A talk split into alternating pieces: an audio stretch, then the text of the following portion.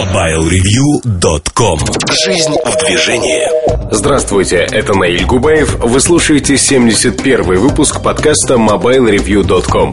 Сегодня в номере «Странно, но симпатично». Александр Дембовский о наушниках любимой фирмы аудиотехника CK5. Не убийца Nokia N95. Samsung G810 в обзоре Эльдара Муртазина.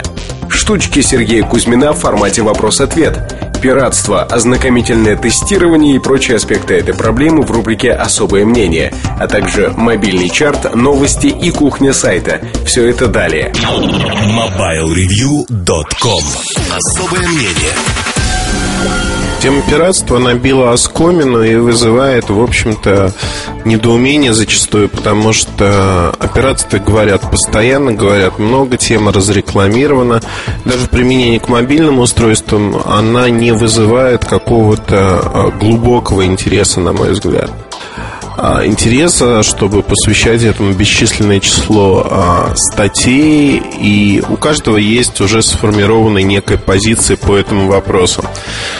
А один из наших читателей попросил посвятить подкаст а, именно теме пиратства, пиратства для мобильных телефонов, что это э, такое, как это бывает.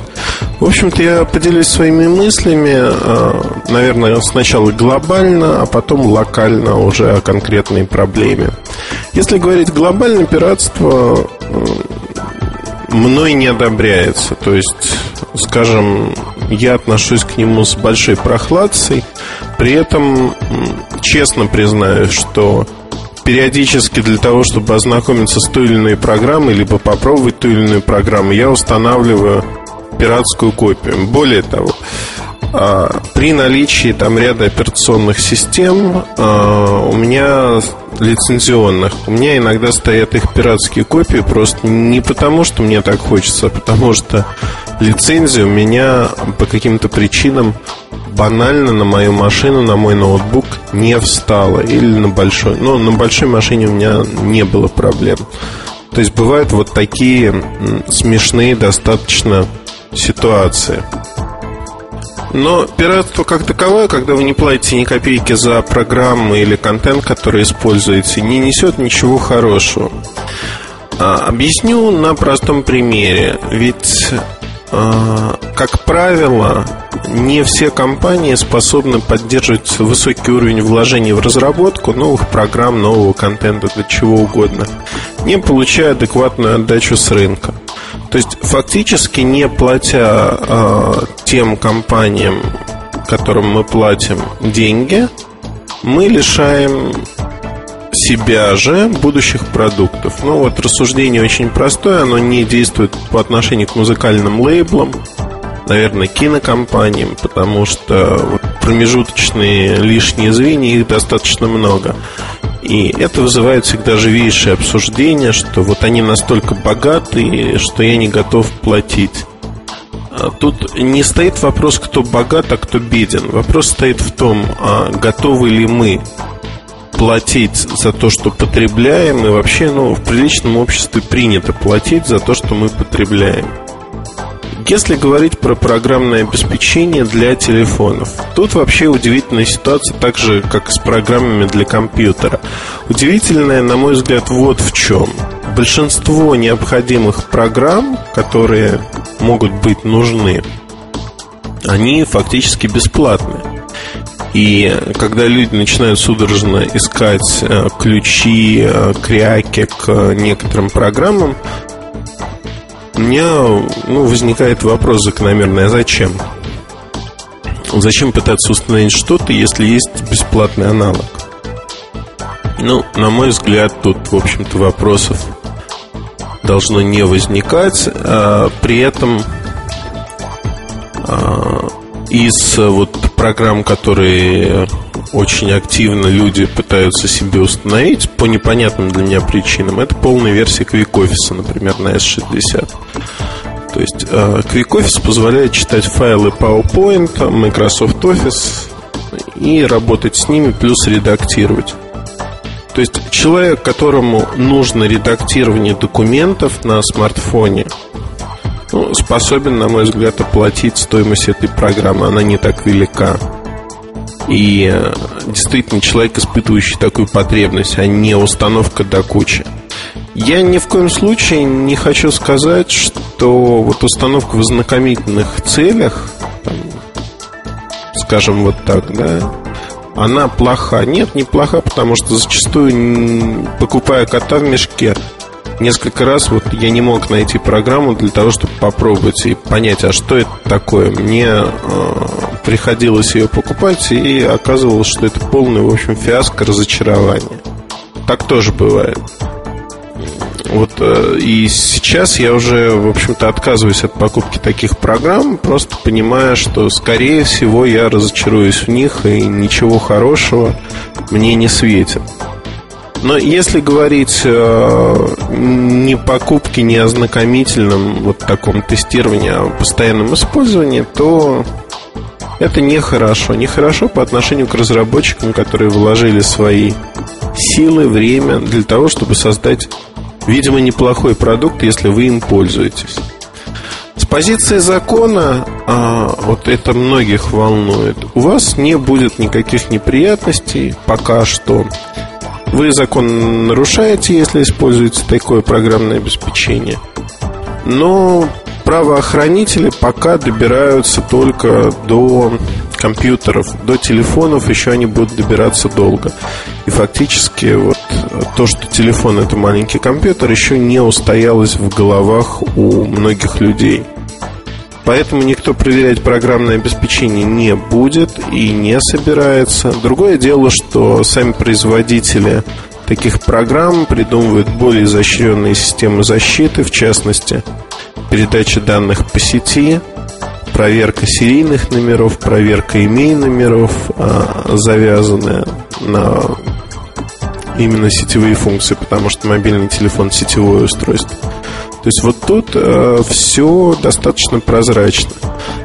На мой взгляд, не совсем хорошо, когда производитель программного обеспечения делает финтушами и регистрирует программу не на какой-то срок, допустим, или версию, на одно конкретное устройство привязывает к имей номеру.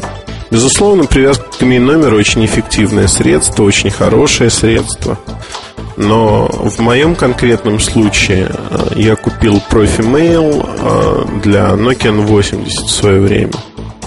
Совершенно официально купил программу, потому что она мне понравилась. Через месяц я понял, что с N8 жить я не могу. Ну, количество проблем на тот момент с этим аппаратом превышало все мыслимые и немыслимые а, пределы. Сыроват был. Именно за счет прошивки. И э, я сменил его на, ну не помню на что, что-то из 90 может N91, но что-то из 90 серии. Я хотел получить ProfiMail, которым мне нравится пользоваться. И написал, в общем-то, компании, что, ребят, вот только-только зарегистрировал версию, телефон не подошел. Можно ли получить э, ключик вот под другой аппарат? Девочка из техподдержки ответила очень просто. Нет, нельзя. А сколько телефонов, столько раз вы должны купить программу.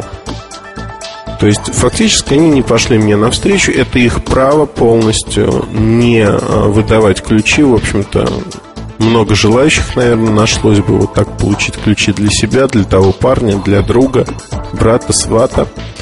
Наверное, да. С другой стороны, вот сама система лицензирования к имей номеру привязки, она дефектна, на мой взгляд.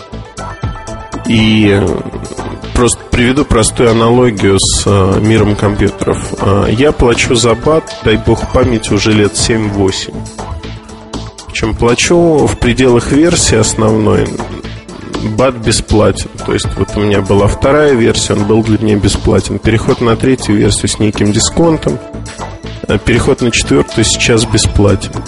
Поэтому а, для меня, в общем-то, это все выглядит странным иногда в применении к мобильным телефонам и принимает совершенно другие формы, в отличие от а, того же рынка компьютерного.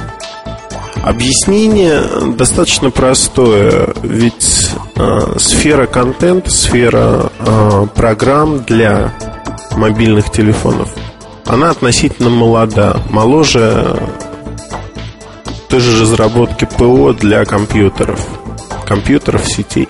И фактически получается, что законы правила игры формируются именно сейчас.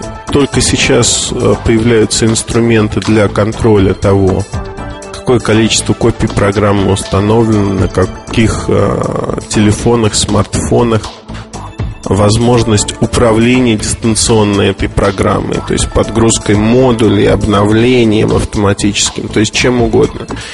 И вот тут вопрос борьбы э, с пиратством, он выходит на другой уровень. Через какое-то время ломать программы для телефонов мобильных станет крайне невыгодно и тяжело. То есть овчинка не будет стоить выделки. При средней стоимости программы от 10 до 30 долларов будет проще ее купить, чем э, мучиться и э, делать, ну,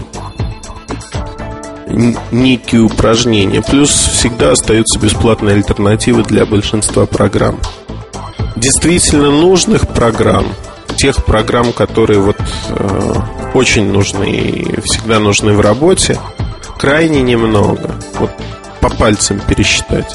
Платных программ из них еще того меньше. Поэтому на сегодняшний день пиратство как явление для мобильных телефонов, оно существует и широко распространено. На мой взгляд, это явление будет постепенно, оно не исчезнет, но оно будет уходить в тень и не будет таким массовым.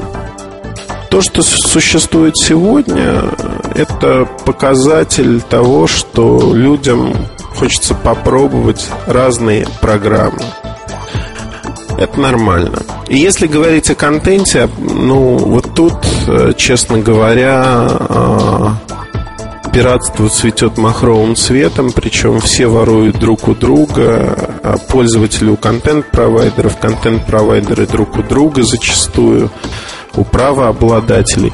Одним словом, это тематика, про которую можно говорить а, очень долго. Но мне хотелось бы рассказать именно о, о программах, поговорить о них. И контент мы сегодня трогать не будем, потому что эта тема всеобъемлющая.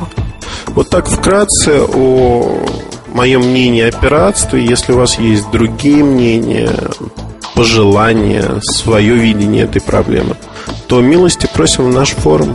MobileReview.com Новости.